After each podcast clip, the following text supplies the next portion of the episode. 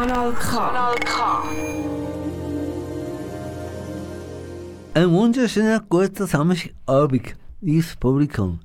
Ich begrüße euch ganz herzlich zu meiner Talksendung der Flotte Feuer da beim Radio Kanal K. Mein heutiger Gast ist ein ganz bekannter Musiker, oder besser gesagt ein, recht, ein richtiges Fossil in der Schweizer Musikszene. Mit der Lieder Susanne oder Charlotte hat er bekannte Hits geschrieben. Er lebt mit seiner Frau Ruth im Wald im Kanton Zürich. Es ist der Toni Weskali. Herzlich willkommen, Toni, im Studio. Guten Abend. In der nächsten Stunde rede ich mit dem Toni Weskali über seine bisherige Lebensweg und über seine Karriere als Sänger, Musiker und Komponist. Also bleibt dran. Durch die Sendung führt euch der Dolph Keller. Jetzt kommt das erste Lied, und zwar eines, was sich der Toni selber ausgesucht hat. Wer ist das, Toni? Ich würde doch sagen, man fährt, fährt im Zug. Ich bin zwar mit dem Auto gekommen, aber trotzdem Fahrt im Zug würde noch schön als Einstieg passen. Und wie hast du das ausgesucht? Ja, das erste Mal ist aus meinem neuen Album «Gale Mond». Und also ganz so neu ist es nicht, aber durch Corona hat sich das Ganze ein bisschen verschoben. Ich habe noch nicht so viel Aufträge gemacht mit diesen neuen Liedern und darum finde ich es schon noch wichtig, dass man die auch noch zu hören bekommt. Und es ist eines von meinen wichtigen Liedern und ich habe gemerkt, wenn ich gespielt habe, dass es bei den Leuten besonders gut ankommt. Dann fährst du noch gerne Zug, oder nicht? Ich fahre sehr selten Zug, aber wenn ich fahre, fahre ich gerne Zug, weil ich finde es natürlich bequem. Ähm, aber der Rest erzähle ich euch im Lied.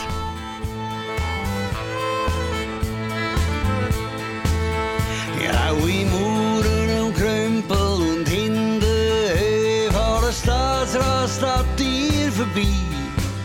Alles das, was man besser nicht sollte sehen, alles das siehst gleich nebenbei.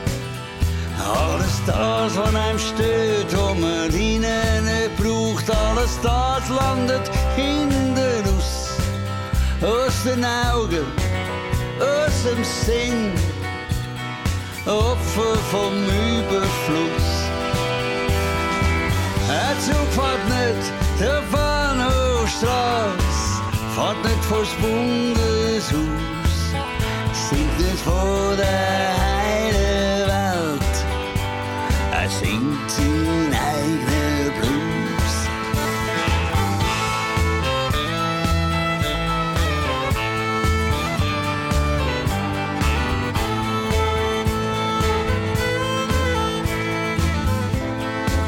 Er fährt im Zug, bringt die Kinder die Fassade vom Geschehen. Er fährt im Zug, zeigt, was hinten dran steht.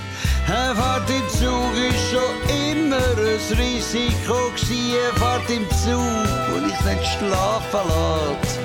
Er fährt im Zug, zeigt die Welten, wo du nie würdest sehen. Fährt im Zug, bringt sich zuerst mal auf die Welt. Ehrlich, und schauungslos, doch im Grund nur ein Hund und Welt. Willkommen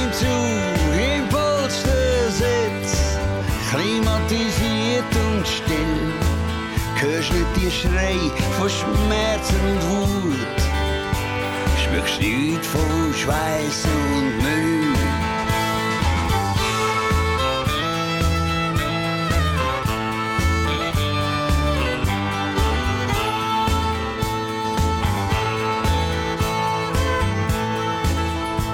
Heute sind die Fenster verschlossen und euch kannst kaum etwas sehen. Heute ist die Kille von Wasser egal. Nein, heute machst du keine Kurve mehr. Heute fährst du geradeaus und durch im Berg. Heute schaust du nicht mehr zum Fenster raus. Du hast dein eigenes kleine Fenster dabei, deine Finger und vielleicht eine Maus. Und mit dem Zug fährst du durch die Bahnhofstrasse, du vors Bundeshaus, erlebst in deiner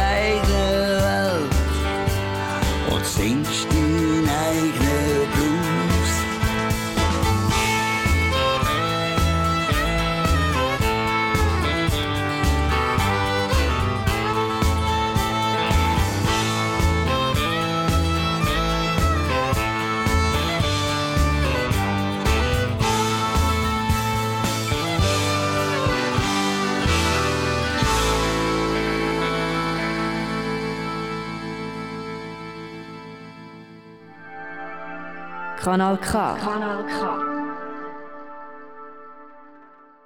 Äh, das war ein Musikwunsch vom Toni Wesker, mein heutiger Studiogast da bei mir in der Talksendung der Flotte 2 auf Radio Kanal K.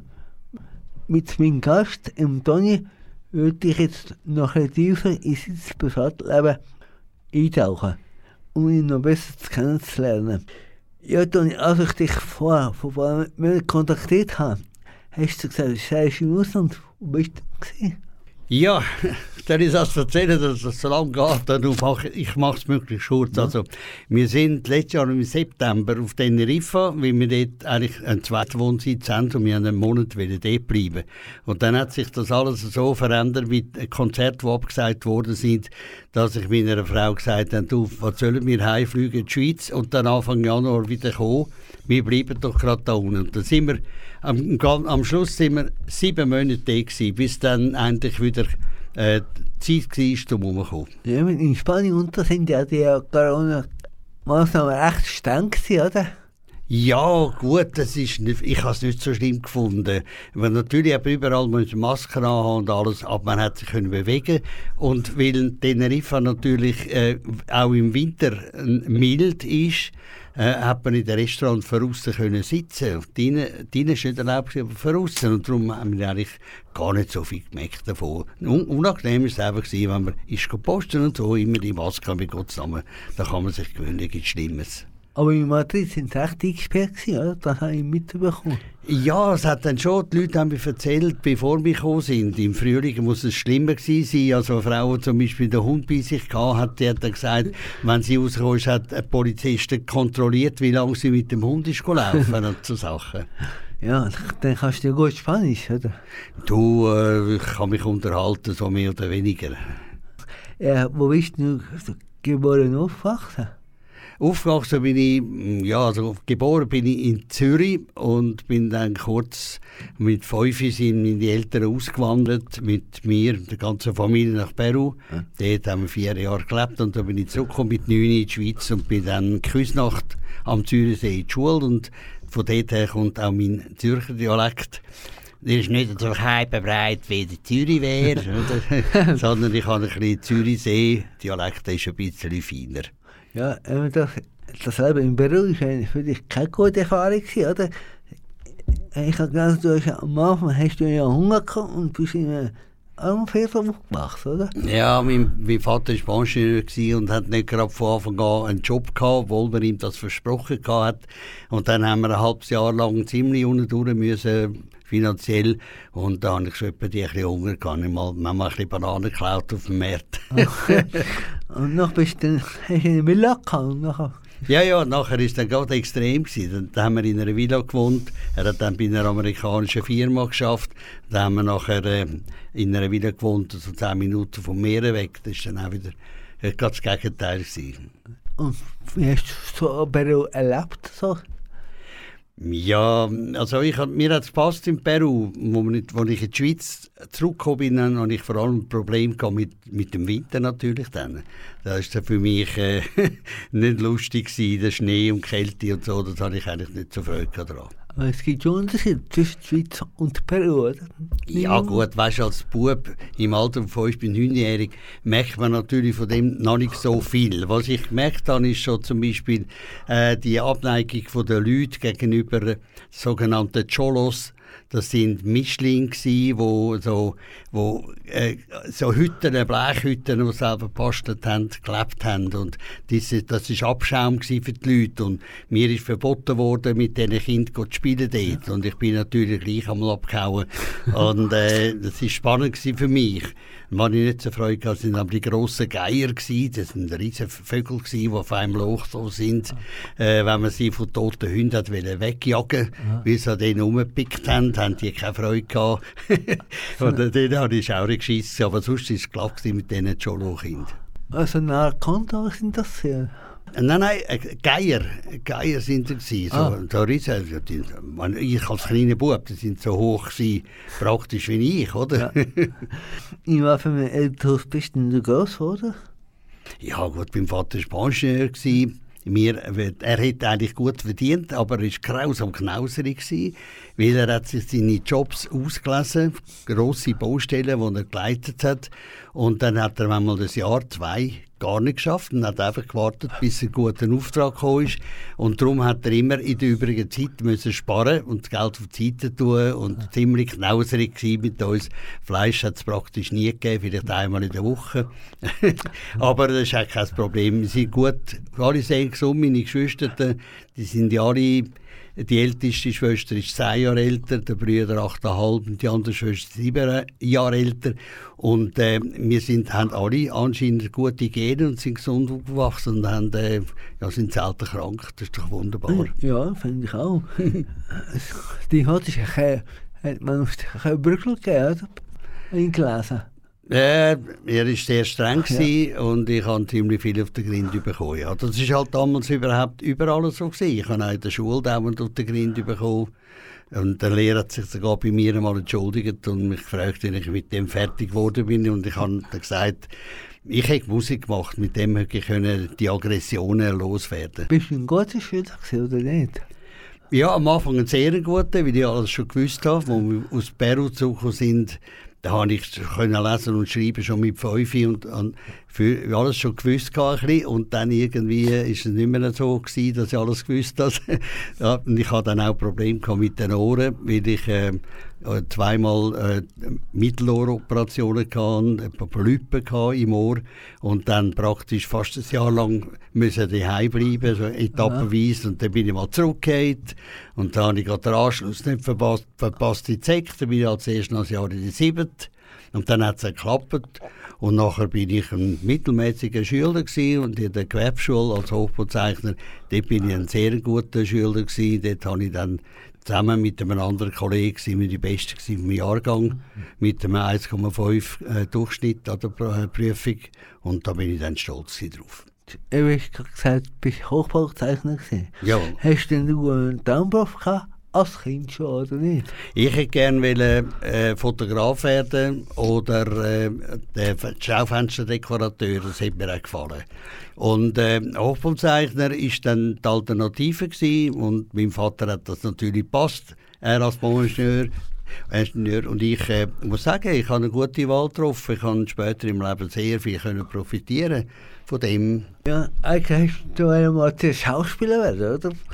Und ja, Schauspieler wäre auch etwas. Ja, die, oh, deine Lehrerin hat das verhindert. Wieso denn das? Ja, ja, das ist natürlich mehr so äh, lustig gemeint gewesen. Wir haben einmal ein Theater aufgeführt. Wir haben Gedicht quasi verschauspielert. Ja. Und äh, dann, dort hat sie einmal, mal ich da, habe wieder ähm, Walterli also Wilhelm Tell, der Öpfel vom Kopfschiessen ist sie dazwischen, weil sie hat gemeint, ich tatsächlich äh, schiessen. Und ich hatte natürlich von der gleichen Dame. Ja. und dann äh, hat sie sich noch verletzt an, an der Hand, weil der, äh, die Sehne an der Armbrust dann losgeschnellt ist. und äh, ja, so habe ich das natürlich geschrieben in meiner Autobiografie, dass meine Lehrerin fast eine Schauspielkarriere verhindert hat. Aber wärst du gerne Schauspieler geworden? Ja, das wäre auch etwas gewesen, wo mir, äh, wo mir sicher auch gefallen hätte. Das ist alles also in die Richtung geht, wo man irgendwie etwas macht, wo kreativ, wo kreativ etwas zu tun hat, dann sind alles Sachen. Oder Malerei wäre auch etwas gewesen, was mir gefallen hat. Natürlich gibt es viel. Ich habe später mal selber ein bisschen gemalt, ich habe meine Platten selber gemalt und so Sachen. Hast du denn äh, Grafik gelernt? Ja gut, Grafik. Ich meine, ich, ich betätige mich als Grafiker, indem ich meine CD-Hüllen und so Sachen selber mache aber ist natürlich äh, weiter weg vom richtigen Grafiker. Äh, vielleicht aber gerade darum äh, auf eine Art für, für meine Fans auch noch sympathisch, weil es nicht so grafisch perfekt und überladen ist, sondern meine Grafik ist einfach und zweckmäßig. Da hast du eine Ausstellung gemacht mit deinen Bildern? Ich bin auch schon äh, mal an einer Ausstellung gewesen, ja. In Bern haben wir, äh, das, äh, die hat Seitensprung geheißen, das heisst, mhm. es sind alles Musiker gewesen, äh, die dort ausgeschrieben haben. Der Otto zum Beispiel war der, gewesen, Bilder vom Polo, aber ja. hat schon nicht mehr gelebt hier, leider. Äh, und ja, bei der ersten Ausstellung, die wir gemacht haben, wo er noch dabei war, da habe ich leider nicht können. Äh, zeitlich hat es geklappt und bei der zweiten Ausstellung hat es geklappt. Otto Walkens. Der Otto, Walkes, ja, äh, hat ausgestellt und ein paar andere. Und äh, Mario Capitano zum Beispiel, der Gitarrist von Polo und so ein paar, paar Leute, ja. Hast du den Otto erlebt? Ja, lustig. Der ist einfach, er ist einfach eine gute Nummer. er ist auch privat ist er recht ein fröhlicher, kommunik kommunikativer und sympathischer Mensch. Ja, vor, vor ein paar Jahren ist dein Sohn Kari, oder? Nach ein paar Unfällen äh, Tetrabreaker geworden. Wie ist das für dich?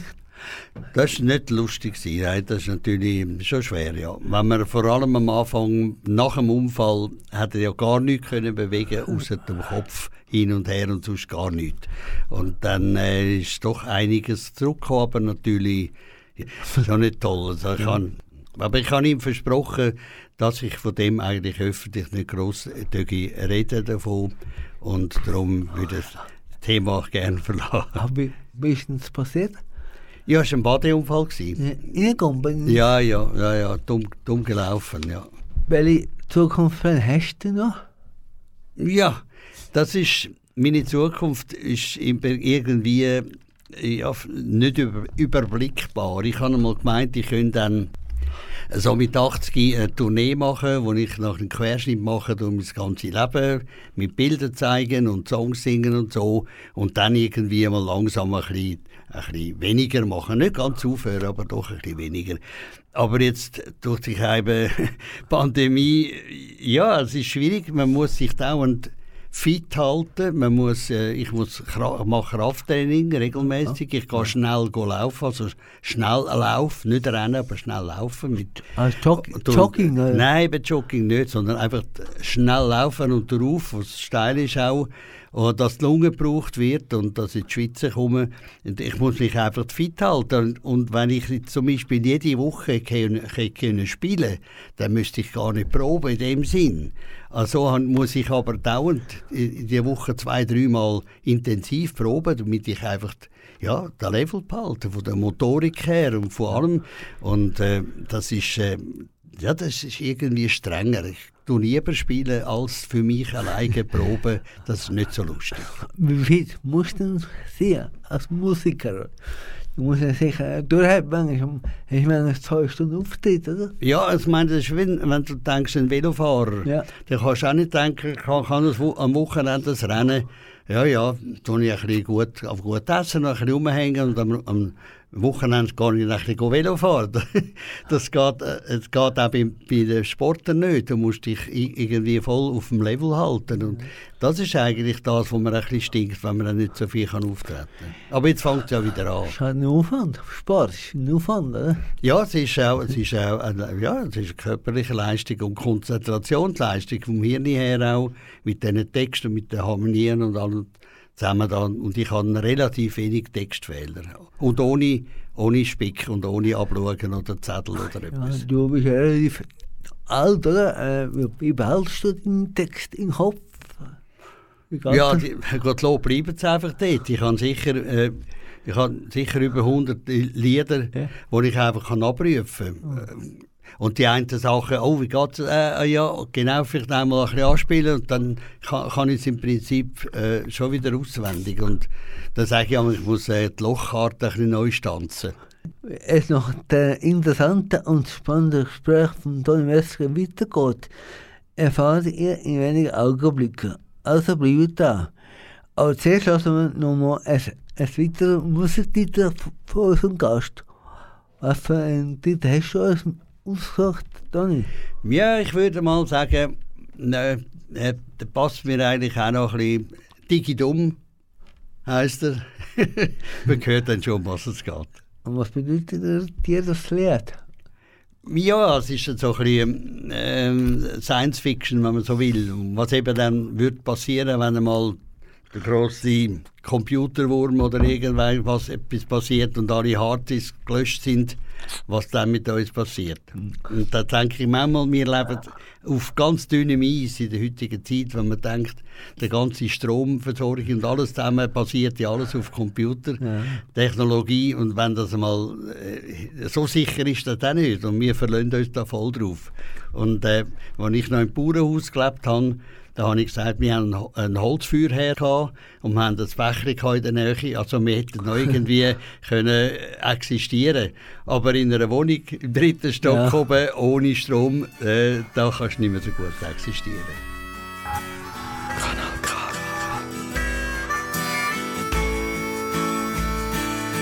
Was bleibt einmal von unserer Geschichte, von unserem Leben, unserem Gesicht? Ob überhaupt noch etwas bleibt, ob etwas bleibt von Gewicht. Unser Leben ist digital, alles vernetzt, radikal, es geht wirklich nicht mehr ohne. Und das global. Und irgendwann so eine Stunde, der ultimativ Computerwurm, wenn alle Daten verloren gehen, auch beim Weg vom Killenturm. Dann rührt uns zurück ins Altertum. Der Mann im der lacht sich rum, er summt fröhlich vor sich hin. Der geht um, der geht um, der geht um.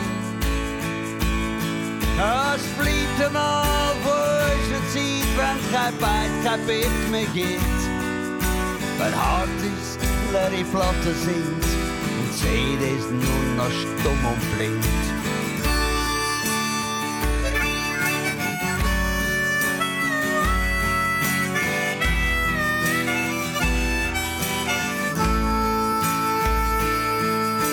Da fragt man sich, wer sind die gewesen? Haben die keine Schrift gehabt, kein Genie? Nur Glas und Beton und Asphalt, eine seelenlose Galerie. Von den Ägyptern bleibt viel mehr. Die Schrift im Stein kannst du sehen. Man kann sie heute noch bestens lesen. Brauchst du kein PC. Und Bilder an der Höhlenwand, wo Zeugnis vom Leben geben, von Menschen weit vor unserer Zeit, wo kaum eine rechte Sprache haben. Was bleibt von uns, von dir und mir? Wir schnell vermoddert Papier und unsere Bilder in der Cloud verpuffen als Geysir. Digidum, digidum, es bleibt einmal von unserer Zeit, wenn kein Bein, kein Bett mehr gibt. Weil Artists leere Platten sind und CDs nur noch stumm und blind.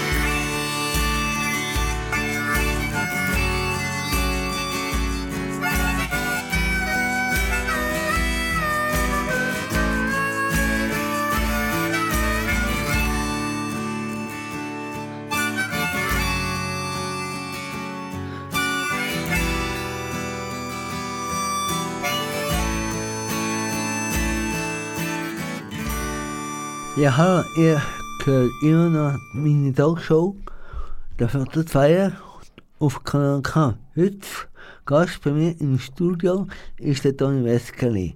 Wie es in seinem Leben weitergeht, wie er zu der Musik kommt und wie er zum bekannten Musiker und Sänger und Komponist wird, das erzählt er mir im letzten Teil von meiner Talksendung. Ja, Toni, hast du mit der Musik angefangen? Ich habe mit Rock'n'Roll angefangen, das war äh, Ende, Ende 50er Jahre. Da bin ich äh, infiziert gewesen, natürlich vor allem vom Elvis. Und die Sache habe ich dann gespielt und irgendwie mal später, Ende 50er Jahre, hat dann das äh, angefangen mit der Gitarrenmusik, also Instrumentalmusik von den Shadows. Das hat mich dann sehr fasziniert. Und 1962 habe ich äh, gemerkt, dass ich ja, die Sachen kann ich nicht spielen, alleine. Das ist nicht das gleiche wie bei Rock'n'Roll. Da muss ich eine ganze Band haben. Da habe ich dann meine Band Lesotho gegründet. Und äh, ja, am Anfang haben wir natürlich vor allem Shadows gespielt, dann später Beatles und Stones und alles Mögliche. Ja, und dann auch natürlich eigene Songs. Äh, das hat sich dann äh, weiterentwickelt. Wobei damals ist ja das so gewesen, dass das Publikum eigentlich gar nicht unbedingt die eigenen Songs hat wollen hören. Das ist auch den Beatles so gegangen und auch den Stones. Die Leute haben am Anfang einfach das wollen hören, was sie schon kennt haben. Und als andere haben sie halt sich müssen daran gewöhnen und eben die Songs kennenlernen. und wenn sie dann am Radio gekommen sind, dann ist klar, das haben sie es dann auch wieder hören nachher. Man hat bist Beatles der Schweiz, oder? Und da hast du nicht so gern gehört. Wieso nicht? Ja, am Anfang natürlich nicht, weil am Anfang haben wir äh, eben Shadows-Nummern gespielt und so Sachen. Und vielleicht ein, zwei, drei Songs von den Beatles im Programm gehabt. Und ich habe gefunden, nein, wir sind das Hotel. Und äh, später haben sie uns äh, weiterhin Beatles, Swiss Beatles genannt und ja, natürlich zu Recht dann, weil wir haben äh, wie lang zwei Drittel vom Repertoire fast Beatles-Songs drin.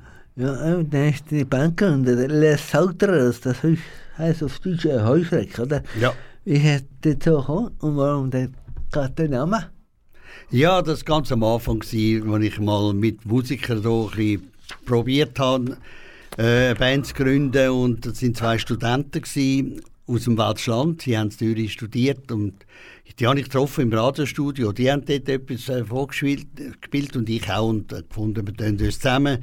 Aber äh, das war denen nicht so ernst gewesen wie mir. Die haben da nicht wollen, ihr Studium aufgeben wegen der Musik. Und da habe ich dann gesagt, also ich suche Leute, die mit mir nachher Profi machen wollen. Und darum habe ich dann andere Leute gesucht. Ja, du bist seit 60 Jahren in Musikgeschäft.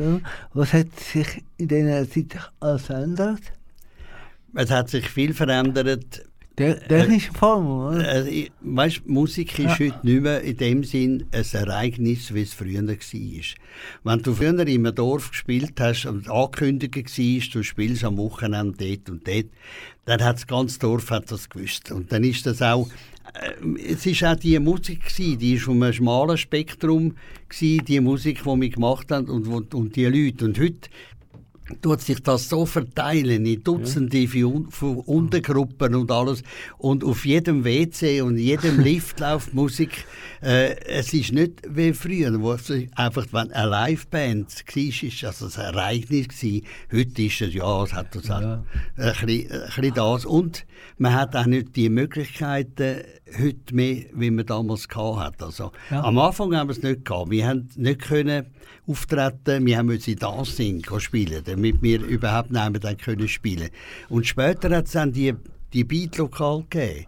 Und all das, das ist erst gekommen. Und dann haben wir aber dort praktisch jeden Tag gespielt, die ganze Woche durch.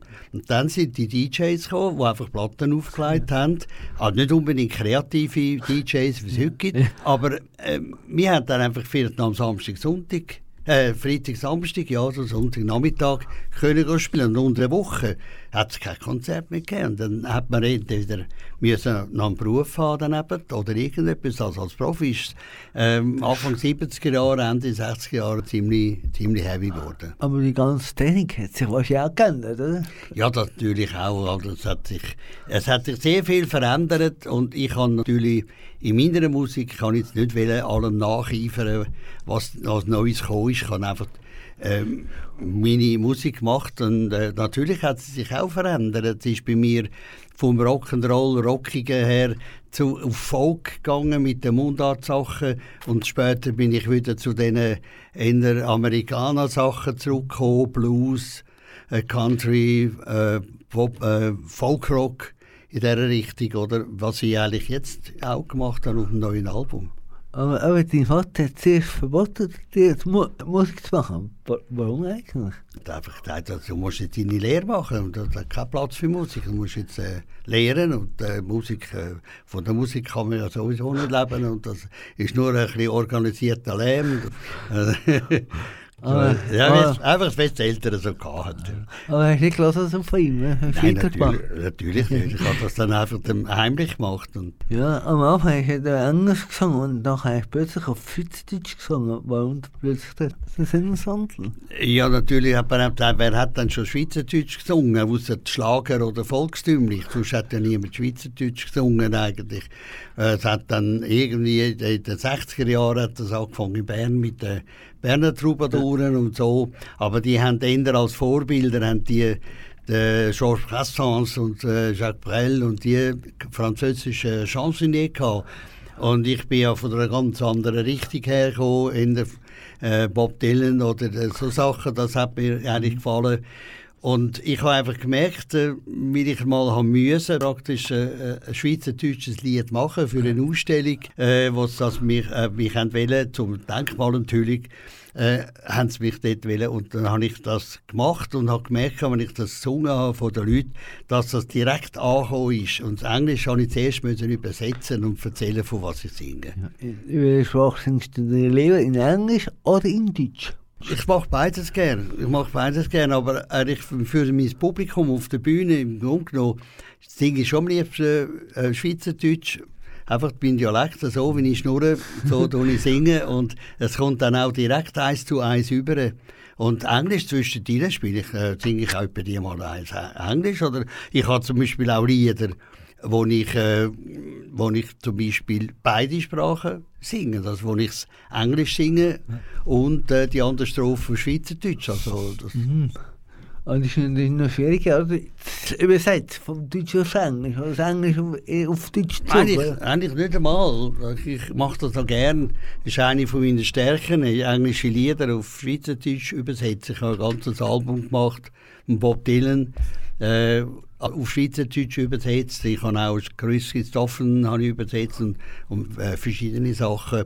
Und das ist etwas, was mir noch irgendwie noch gut liegt. Ja, das haben wir schon ein paar Mal gehört von Bob Dylan. Den hast du mal selber getroffen.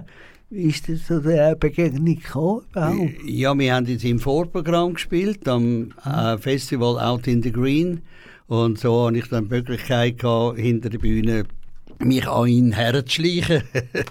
Es war nicht so einfach. Gewesen. Ein Bodyguard hat dann schon wieder fortschicken, aber der Bob Dylan äh, hat dann einen weggeschickt, wo er gesehen hat, dass ich eine, eine, CD anhebe mit, seinem, mit seinen Liedern drauf auf Schweizerdeutsch. Das hat ihn dann imponiert und er hat das angeschaut und ich habe auch ein schönes Autogramm bekommen, wo ich ja, noch stolz bin drauf. Eben, ist er begeistert gewesen von deinen Songs, oder? Er hat das irgendwie hat das interessant gefunden, ja.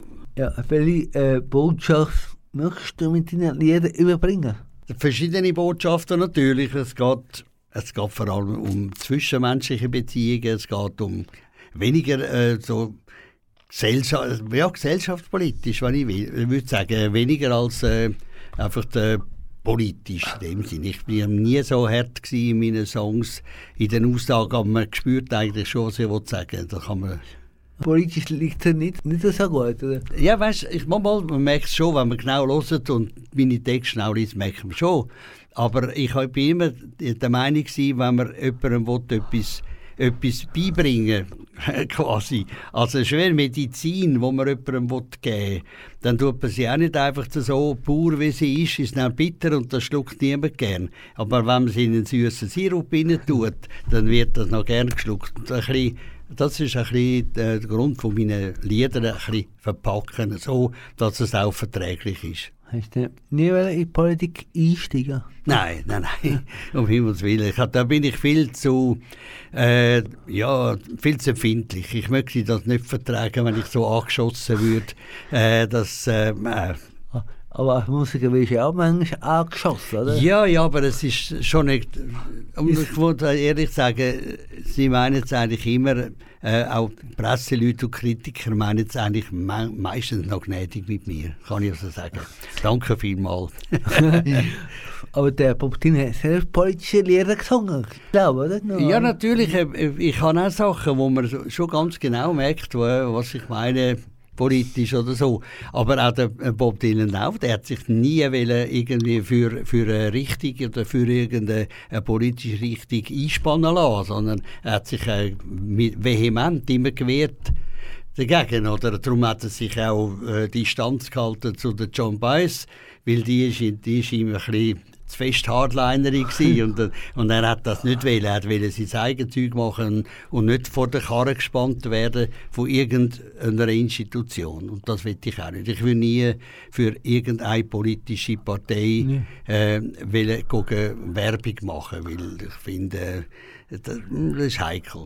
Sicher eine SVP wahrscheinlich, oder? Ja, kein, ich, ich bin keine von all denen und ich will auch nicht sagen, weil ich, es gibt eigentlich keine Partei praktisch, wo mich wirklich so würde vertreten wo ich jetzt wüsste, die vertreten mich. Es gibt ein paar, wo man ein bisschen so liebäugelt und findet, jawohl, die, die sind auf einem guten Weg, aber äh, da will ich jetzt auch keinen Namen nennen. Eine SP wahrscheinlich. Wie? Eine SP? Würdest du wählen? Das will ich auch nicht sagen, nein. Ja, ich finde, ich, finde, ich will aber auch nicht sagen, ja, es ist einfach, einfach ja, gehört auch zu den Parteien, die teilweise gute Ideen haben, aber es gefällt mir auch nicht alles. Ja, wie wichtig ist für dich Musik in deinem Leben? Es ist mein Leben. Mhm. Ja. Weil ich, mit dem habe ich es eigentlich äh, gesagt, es ist sehr wichtig für mich. Ja. Was bedeutet dir berühmt sein? Das bedeutet mir nicht so viel. Ich habe auch nie Musik gemacht, zum berühmt zu sein. Ich habe eigentlich Musik gemacht, zum beliebt zu sein. Das ist eigentlich für mich das Wichtige. Und äh, äh ich, ich lechze nicht nach Open Air oder nach dem Hallenstadion. Ich habe an diesen Orten gespielt, mehrmals im Hallenstadion und habe auch ein paar Mal an grossen Festivals gespielt. Das ist auch lässig, aber ich spiele gerade so gerne an kleinen Orten, in Kleinkunstbühnen, äh, wo 80 bis 150 Leute Platz haben und das finde ich äh, schon eine schöne Stimmung eigentlich. Äh, ich muss jetzt da nicht irgendwie das grosse Publikum haben. Wenn ich könnte wählen, äh, ein Auftritt im, im Letzigrund oder 100 Auftritte im Kleintheater im Jahr, dann würde ich natürlich die 100 Auftritte in den Kleintheater wählen. Ja, du hast ja viele Auszeichnungen bekommen. Welche sind die für dich die wichtigsten Auszeichnungen gewesen? Ja gut, der Privalo, den ich bekommen für, äh, für das Album Texas als Singer-Songwriter, das habe ich sehr Freude gehabt. Und auch der Ehrenprivalo natürlich. Früher habe ich in den 70er Jahren ich, äh, vom Pop, Pophammer bekommen, als bester ja. äh, Mundartsänger und Schnurrigigler. das war fast ein bisschen lächerlich. Gewesen. Hat andere haben viel besser Schnurrigig gespielt als ich. Mit welchen berühmten hast du eigentlich zusammen gespielt? Mit, wie meinst du, mit was für Musiker, oder? Ja, ja. Ich bin eben nicht, auch nicht so ein Jam-Session-Typ. Ich reisse mich nicht, bei anderen Leuten auf die Bühne zu gehen oder so. Aber ich bin also beim Flaco Jiménez, ein weltberühmter Akkordeonspieler, der bei den Rolling Stones schon gespielt hat und bei diversesten Leuten. Mit ihm habe ich auf die Bühne geholt und mit dem Agi Meyers oder so. Und, äh, aber zusammen gespielt mit äh, Gut, die Schweizer Musiker auch einige. Und, und wir im gleichen Programm haben wir natürlich ähm, ja. mit jensten Leuten gespielt, in Italien, Frankreich und, und Deutschland und in der Schweiz, Tschechoslowakei haben wir Tourneen ja. gemacht und Italien Tourneen. Also Celentano und weiß Gott, all die Leute, die wir auch, aber nicht mit ihnen gespielt, aber einfach im gleichen Programm ja. oder? Hast du nicht kennengelernt? Doch, doch, so, natürlich zum Teil schon, klar. Da haben wir dann schon. Ich habe mit dem Joe Cocker längeres Gespräch gehabt, zum Beispiel dort beim, beim Konzert, wo der Bob Dylan auftreten ist. Wir haben uns sehr gut unterhalten oder so, aber äh, das dann schon auch. Du hast mal im Vorprogramm vom Rolling Stone gespielt. Wie ist das jetzt so? Ja, das war natürlich auch super. Gewesen. Das können wir heute auch nicht. Damals haben wir einfach können Garderobe nebendran. Hallo Jungs, wie geht's? Und so. und ein, bisschen, ein, bisschen, ein paar Worte reden mit Mick Jagger und Bill Wyman. Und äh, ein bisschen, ja, ein Autogramm holen und so. Das natürlich schon. Wie hast du die erlebt, die ja, und so? Ja, ganz, ganz normal und recht kommunikativ. Und äh, auch Bill Wyman vor allem hat äh, sich sehr interessiert für was wir machen und was so läuft mit unserer Szene in der Schweiz und so. Aber eben, das war 1967 und dann, heute, heute kommst du schon nicht mehr an die Leute an eigentlich. Ja, komm, wahrscheinlich. Äh, du hast mal beim Schweizer Fernsehen gearbeitet, zuerst als Moderator für eine Jugendsendung und dann Lehr- Lehrktor in der Abteilung Unterhaltung. Wie ist zu der Ausstellung gekommen? Ja, Inserat habe ich mich beworben und äh, die haben mich unter 70 Leute haben sie mich ausgelesen. Wahrscheinlich bin ich eine Art äh, ein Alibi gewesen. Sie haben dann gefunden, ein junger Musiker, äh, das äh, tönt gut fürs Fernsehen, vielleicht ist das der Ausschlag gewesen. Ich habe schon müssen einen Test machen und allerlei, allerlei Sachen und sie haben dann gefunden, sie können mich brauchen und äh, ich bin einfach zu fest, fest eingespannt gewesen dort. Darum habe ich eigentlich dann wieder aufgehört nach vier Jahren, ich, weil ich habe, ich wollte lieber meine Musik machen und meine Freiheit haben. Was für eine junge Sendung hast du dort gemacht? Ich bin Unterhaltungsredakteur gewesen. Ich habe also sch- verschiedene, gut alte Montreux-Sendungen äh, aufgeleistet und habe die ausgelesen, die bin Beiträge, das wir dort zeigen. Aber wir haben auch andere Talkshows und so gemacht, mit Eva Renzi, heute für Leute und so Sachen. Ich habe auch, aber auch die Chansonade, so Kleinkunst-Sendungen gemacht und diverse Special. Äh, wenn einmal irgendwie der Gar vom Fernsehen gerade aus irgendeinem Grund frei war, haben sie gesagt, oh, hat jemand eine Idee, dass wir etwas machen können. Und dann habe ich so Sachen gemacht, zum Beispiel Musikfarm, äh, im, im Ding Margau, ist äh, so eine Farm gewesen, und dann habe ich Musiker eingeladen und äh, habe mit denen zusammen gespielt und habe die, äh, ja, so, so einige Sachen. Du bist auch Moderator gewesen von Sendungen Äh. Modera äh, Moderation hat ich auch gemacht. Ja, ich habe dann auch zum Beispiel mal äh, den Szenenwechsel habe ich auch äh, ein Jahr lang moderiert. Äh, So Live-Sendung auch mit äh, verschiedenen, verschiedenen Bands und so. Ja, du hast schon mal deine eigene Schwester wehren müssen aus der Band rausrühren. Warum? Ah, meine Schwester? Ja, Ich, wer, ich, oder? Gut, das ist natürlich, das war ganz am Anfang, als ich dir erzählt äh, dass wir in Dancings äh, gespielt haben. Es hatte keine anderen Möglichkeiten gehabt. Und dort hat man einfach eine Frau in der Band haben, damit es überhaupt angekommen ist. Und dann später hat sich auch unsere Musik verändert, also von dem Shadow-Sach, diesen Sachen, eben zu Beatmusik. Und es, es hat einfach dann, äh, hat sie auch von der Stimme her und alles zusammen nicht mehr so drin hineingepasst. Und vor allem Fans haben eigentlich angefangen blöd und ich bin der Letzte gewesen, äh, wo dann gesagt hat, ja gut, okay, weil die, all die anderen sind von der Band und Fans, also was macht ihr bei euch, das passt doch gar nicht. Und ich habe sie eigentlich immer verteidigt und irgendwie habe ich dem Ganzen eigentlich müssen, angeben und es war auch nicht gerade toll gewesen für mich, ihr das müssen sagen und sie hat es eigentlich auch ein Weile lang ein bisschen übel genommen, also schon lange nicht mehr, wir haben einen sehr guten Draht miteinander, aber ein Weile lang hat sie schon nicht so Freude dran. Weil ihr Mann ist der auch ihr Musiker. Ach, Ja, er war Bassist bei uns, oder? Und äh, ja, es ist eben eigentlich, er hat ja die Idee gehabt mit dir. Ja. Ursprünglich bin ich ja der Sänger, Sänger von der Band und dann habe eigentlich eine Rock'n'Roll-Band gründen und, und mit Shadows Begleitung, Musik so und dazu. Und, aber es ist halt dann alles anders gekommen. Und nachher bin ich dann äh, Sänger gewesen, aber ich habe mich nicht aufgedrängt. Ich habe einfach gefunden, ja, ist klar, wenn Vera weg ist, dann, dann sind- muss ich singen. Ja, ist schon schade wahrscheinlich. hä? Ja, es war okay. Gewesen, so. Dann für mich, ich habe gerne gespielt und einfach begleitet, wenn sie gesungen hat. Aber es war auch eine glatte Zeit gewesen, und schön, gewesen, aber einfach alles zu seiner Zeit. Ja, herzlichen Dank, Toni, dass du bei Kanal K-Studio gesehen bist und uns den interessanten Leben erzählt hast. Ich wünsche dir alles Gute für deinen weiteren Lebensweg. Danke vielmals. Jetzt können wir einen letzten Wunschsong von dir. Was Ja, hören wir? haben wir viel Zeit oder wenig Zeit? Das kommt eben noch darauf an. Weißt du, wegen der Länge. Sonst hätte ich gesagt, einen kurzen oder wir können einmal länger. Du kannst dann immer noch selber auslesen. Ja, wir, können ja, wir, können noch, wir können ja länger machen. Gehen wir wieder zurück zum Zug vom Anfang. Und jetzt mal, äh, dann spielen wir Sitzen im Wartsaal. Und was bedeutet der Song? Ja, jetzt sitzen wir auch, oder sind lange Zeit ein bisschen im Wartsaal geguckt als Musiker und gewartet, bis es wieder losgeht, oder? Für den nächsten Zug abgeht. Und da muss man aufpassen, dass er nicht schon ab ist, der Zug. In meinem Alter. Kanal K.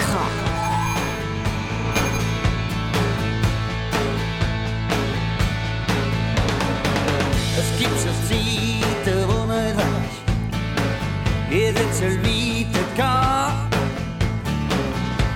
soll weitergehen. Zeiten, wo nicht alles geht so alles so, wie du willst haben. Und irgendwann kapierst es, es ist nicht deine Zeit, dass du musst warten, warten auf eine Gelegenheit.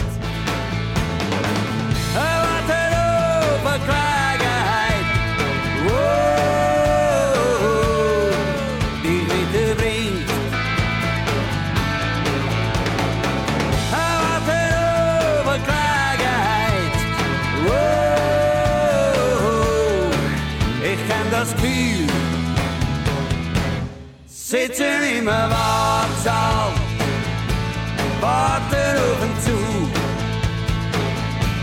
Einer, der ihn weiterbringt, ohne Selbstbetrug. Raus aus dem Jammertal, raus aus dem Karneval, wo jeder seine Maske trägt und wartet auf eine Gelegenheit.